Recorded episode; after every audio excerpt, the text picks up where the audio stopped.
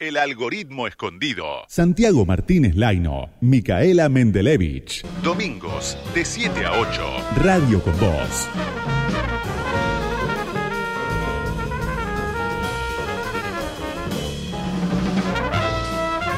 Vamos a charlar ahora con Martín Becerra, que es doctor en Ciencias de la Información, investigador principal del CONICET, es profesor titular de la Universidad Nacional de Quilmes y es especialista en medios de comunicación e industrias culturales. Hola Martín, ¿cómo estás? Micaela Mendelevich y Santi Martínez Laino, te saludamos.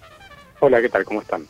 Bien, me gustaría arrancar por una pregunta de coyuntura y exterior, para después por ahí meternos más en, lo local y, en, lo nuestro, y en discusiones que están buenas pero más cotidianas.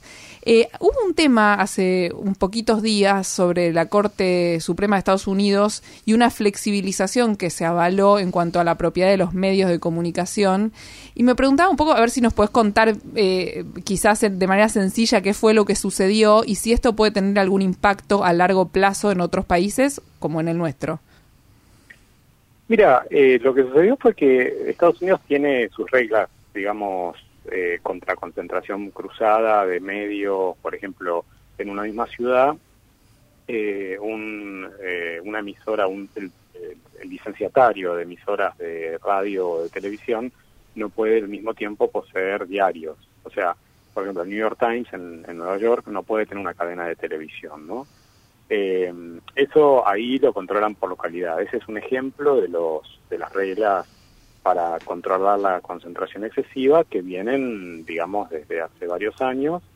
Eh, para poner un ejemplo, en la Argentina es, eh, esa norma que impide la propiedad cruzada no existe, como sabemos, porque, por ejemplo, en, Buenos Aires Clarín es dueño de Canal 3. ¿no? eh, bueno, lo que desde, desde la composición de la, del regulador eh, estadounidense de comunicaciones, que es la FCC, con Trump, ¿sí?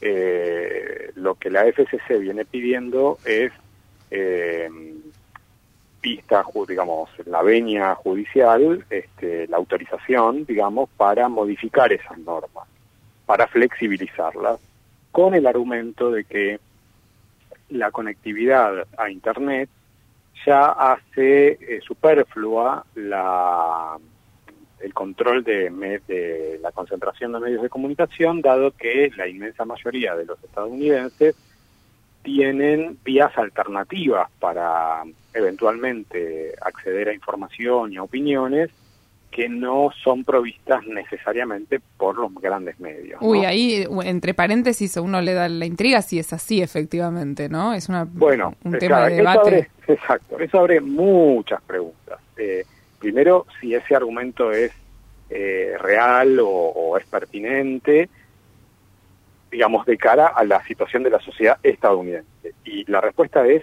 la verdad que no lo es del todo, porque hay una parte importante de, aquella sociedad que tiene buenas conexiones a Internet, pero la propia FCC tiene planes ahora en pleno 2021 para superar la brecha digital eh, que por razones socioeconómicas, geográficas, de género, de edad, postergan a millones de estadounidenses que no tienen buenas conexiones de red y por lo tanto no tienen buenas alternativas para proveerse de información, de opiniones a los de los medios, o sea, o sintonizan la radio o la tele o no se enteran de lo que mm. pasa, ¿no? Todavía hoy en Estados Unidos. Eso para Estados Unidos. Obviamente, vos me decías, bueno, esto se puede extrapolar a países como el nuestro. Mi respuesta es, por lo menos durante muchos años no va a ser posible ese argumento sostenerlo en América Latina, aunque obviamente, digamos, quienes reproducen los intereses de los grandes medios comerciales acá viven diciendo estas cosas, pero bueno, en América Latina la brecha digital, la brecha de acceso a tecnología de la información y comunicaciones tan manifiesta que eh, usar ese argumento acá eh, para mí se cae por fuerza de la propia realidad, ¿no? Mm. Eh, lo que hizo la Corte Suprema, en definitiva, es decirle al FCC, sí, pueden, efectivamente, pueden flexibilizar esas normas, relajarlas, eh, o mejor dicho, seguir relajándolas, porque las normas eran mucho más duras, por decirte, en 1970 que en 1999, y ahora quieren relajarlas más. Y también este, lo que le dice la Corte Suprema, otra cosa que, que puede tener interés, es que ya no es necesario que la FCC demuestre con estudios, o sea, con, con, con análisis y con indicadores concretos, el eventual perjuicio que causaría eh, a la ciudadanía esa concentración. Porque antes, Mm. digamos, supeditaba esa flexibilización de las normas anticoncentración a que haya un trabajo que lo avale, ¿no? Sí, Martín, eh, una, yo te quería llevar para otro otro otro continente, este, más para el lado de Oceanía, Australia, eh, y te quería consultar con cómo quedó esto de del conflicto con Google, y con Facebook, y con y, y a partir de eso, o sea, qué relación tiene con, o sea, porque veía que esa esa ley de, Australia por ahí probablemente se reproduzca en Europa, por ahí en España, con en iguales términos. Sí, o sea, ahí lo que hubo fue una iniciativa del gobierno australiano muy motorizada por los grandes medios comerciales de Australia. Recordemos que ahí tiene sede, digamos, y origen uno de los principales conglomerados de medios del mundo, que es News Corp. A quien le gustan las series puede ver Succession, que es una buena serie, digamos, de Sí, ficción, muy. pero que está claramente inspirada en Rupert Murdoch, que es el mayor accionista, y en sus hijos, ¿no? De News Corp, que, que él es de origen australiano. Entonces, el gobierno australiano y los grandes medios eh, promovían un proyecto de ley que se tramitaba en el Parlamento australiano eh, y que básicamente obligaba a las grandes plataformas digitales, sobre todo a Google y a Facebook, a negociar con esos medios parte de la distribución de la renta publicitaria digital, que cada vez es una parte más importante de la torta publicitaria global, digamos. Mm. Entonces, lo que los medios dicen en todo el mundo es, nos estamos quedando sin participación en esa torta digital, de publicitaria digital, porque la absorben sobre todo Google y Facebook, cosa que está documentado, es así efectivamente, pero nosotros, los medios, dicen, somos los que cargamos con el costo de la producción de contenidos por la cual la ciudadanía busca en el motor de búsqueda de Google este, o conversa en Facebook o, o hace videos y conversa también en YouTube. O sea, parte del interés que tienen las redes digitales para la ciudadanía, dicen los grandes medios, se origina en contenidos que nosotros producimos pero que no vemos un mango por su circulación social. Entonces aparece este proyecto eh, y me- mientras el Congreso, el perdón, el Parlamento australiano estaba tramitando el, el proyecto, eh, Google saca una campaña que a los argentinos y a las argentinas nos va a sonar, sobre todo a los que somos mayores, nos va a sonar familiar porque decía algo así como que Google puede desaparecer, eh, digamos amenazando de manera dramática contra el proyecto, pero después Google hace un acuerdo eh, en bambalinas con este News Corp, con Murdoch, y se baja de la campaña de miedo contra ese proyecto de ley, y en cambio la, la que sigue con su con su estrategia de tapones de punta, digamos, de enfrentamiento con el proyecto de ley, fue Facebook. Y Mm. Facebook, efectivamente, como sabemos, ahora en, en- en febrero último, provocó un apagón noticioso. Eso es algo inédito, inédito y que además da medida del poder que tienen las grandes plataformas porque O sea, dejó de publicar el contenido que generaban los otros en sus propias redes. Sí, sí, sí, y no digamos, y, y- y a, a la Facebook, o sea, digamos, cuando digo a la Facebook es con muy desprolijamente, Mm. eh, no solamente bloqueó los contenidos de los medios australianos, sino que bloqueó contenidos, por ejemplo, sobre el Ministerio de Salud de Australia sobre el coronavirus. Entonces, eh, digo, bloqueó contenido que no tenían nada que ver con lo que pro- con las noticias de los medios. El algoritmo Eh, arrasador. Sí, sí, porque son muy bestiales. Bueno, eh, la prueba eh, es, es básicamente el tema de Cambridge Analytica, la, la reciente eh, divulgación del filtrado de más de 553, 533 millones de cuentas de usuarios de Facebook. O sea, digo, es muy bestia eso. Ahora, ¿eso en qué queda? En queda en que después de esa demostración de fuerza, eh, el gobierno australiano, Facebook y los grandes medios negociaron de nuevo en la trastienda. Todo esto antes de que se... eh, Me, me interesa subrayar que todavía no estaba aprobada la ley. O sea, esto eran presiones Mm. gigantescas contra un proyecto de ley, Mm. ¿sí? Eh, que obviamente avanzaba en el trámite parlamentario, pero que todavía no tenía No había sido aprobado. sanción. Eh, bueno, finalmente negocian condiciones en las que sistemas de ayudas, y en esos sistemas de ayuda nosotros podemos ver, incluso acá en la Argentina, eh, por ejemplo, Google lanzó eh, en muchos países, pero acá también, este sistema de ayuda que yo le llamo mecenazgo 2.0, que es Google News Showcase, que es una es un sistema básicamente en donde Google elige, o Facebook también tiene lo suyo, ¿eh? eligen algunos medios de comunicación y los patrocinan eh, dándoles eh, dinero, crédito, para crédito no, o sea, financiamiento Mm. este, directamente para que estos medios, en fin, este, no sé, produzcan contenidos digitales, en el caso de Google les permite algo que el resto de los medios no puede hacer, que es seleccionar, editar dentro de Google News y de Google Discover, eh, editar parte de los fragmentos que se le muestran a las Claro. usuarias y a los usuarios cuando navegamos, bueno, esas cosas. Martín, ahora, est- esto que estás contando recién de Google financiando algunas páginas, algunos medios, es, es inédito, pero yendo un poco más, mirando como la imagen completa, eh, los, ¿las redes sociales son medio de comunicación? digamos, sí y no.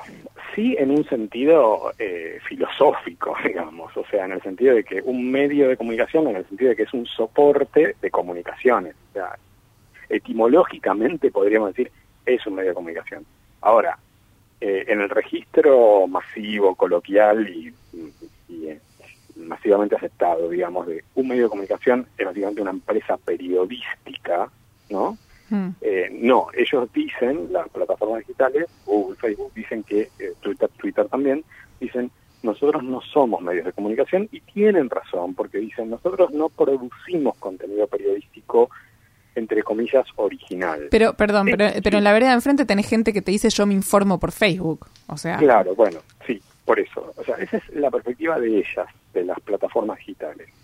Que es una perspectiva que se puede discutir. Como vos decís, podemos discutirla desde la perspectiva de usuarias y usuarios, porque en, mucha, en nuestro entorno todos conocemos gente que dice, ¿cómo te enteraste de tal cosa? Bueno, por, ¿cómo? por ejemplo, hoy, digamos, en, en la semana pasada, perdón, escuchaba este un, un audio de una entrevista que le hizo Nancy Pasos en radio, a- en un medio de comunicación, a el exdiputado Amadeo, ¿no? sí. Eh, ¿Cómo me enteré yo, Martín Becerra, de eso? Me enteré por Twitter. O sea, digamos, yo me dedico a estas cosas y sé que no me enteré por Twitter. O sea, que Twitter no produjo. Sí, sí, pero se viralizó, tenía todos los condimentos, el pedacito ese de la entrevista que estás mencionando para que se viralice por Twitter. Era vehemente, Claro, brutal, totalmente. explosivo.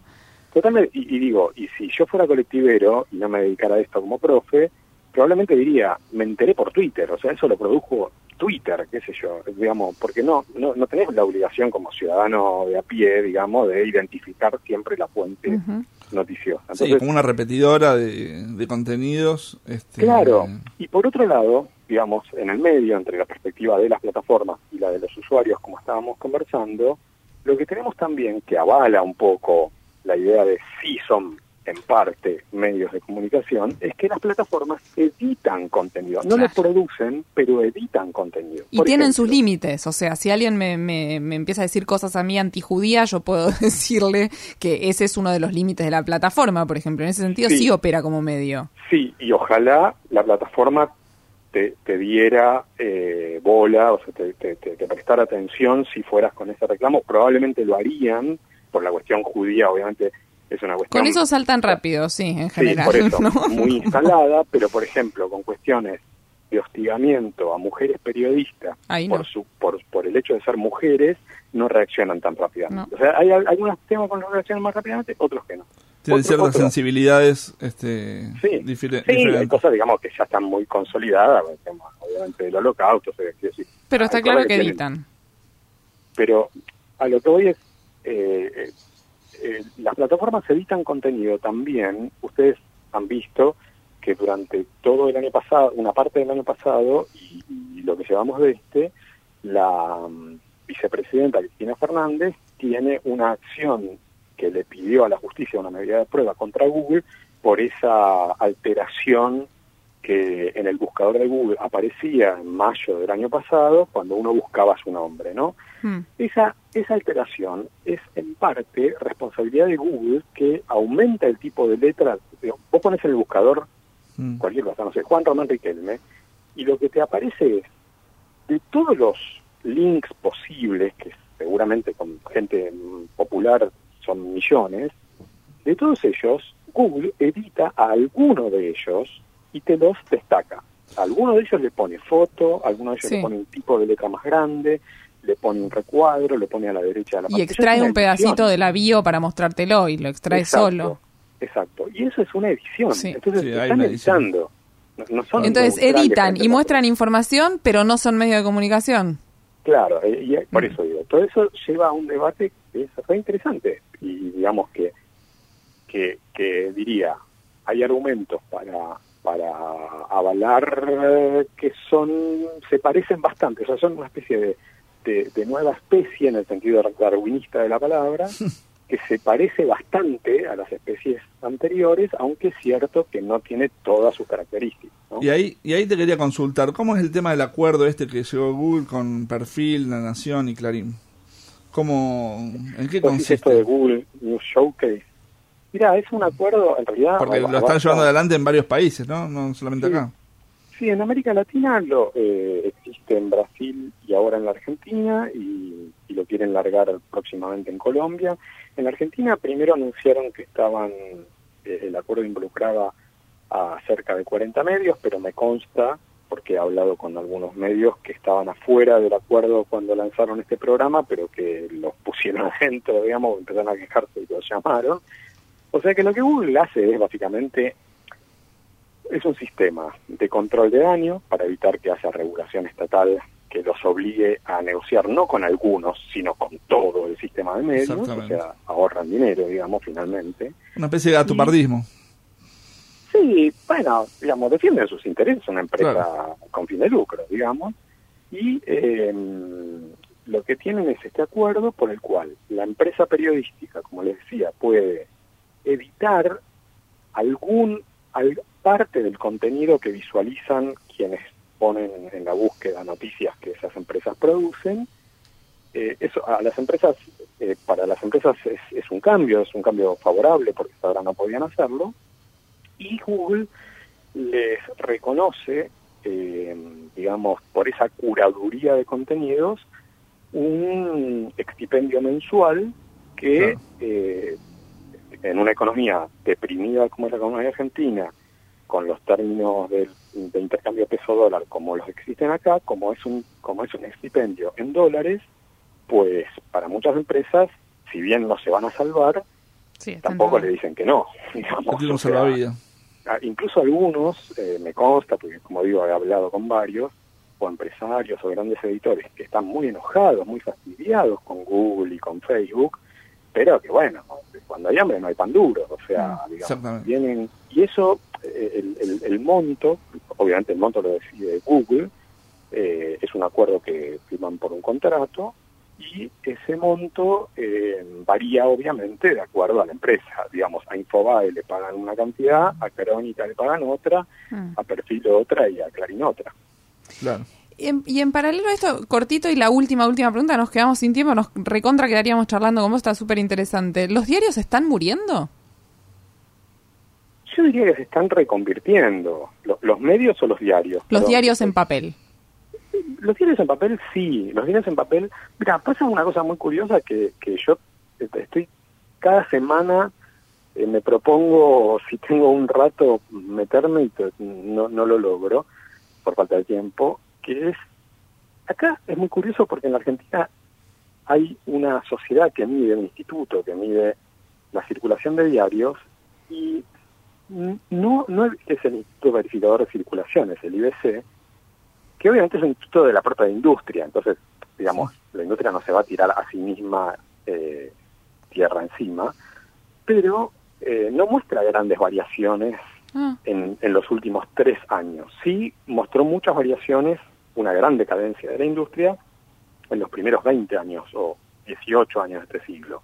Claro. Pero en los últimos 3, 4 años son bastante estables las Mm. cifras. Y eso me llama la atención, sí, puesto que el año pasado además hubo pandemia sí. y porque además, digamos, quienes caminamos por la ciudad, yo voy y miro como curioso que soy los kioscos de diarios y revistas y están vacíos Sí. de ejemplares. Entonces, no entiendo cómo se venden esos diarios que el USA dice que se venden. En todo el mundo eh, la venta está cayendo, está deprimida, muy deprimida, y es probable que el soporte papel de los diarios quede para una colección, una minoría muy intensa de la sociedad, Mm. pero esa industria se está reconvirtiendo, como todos sabemos, en, en industria que son diarios digitales hoy por Sí. hoy.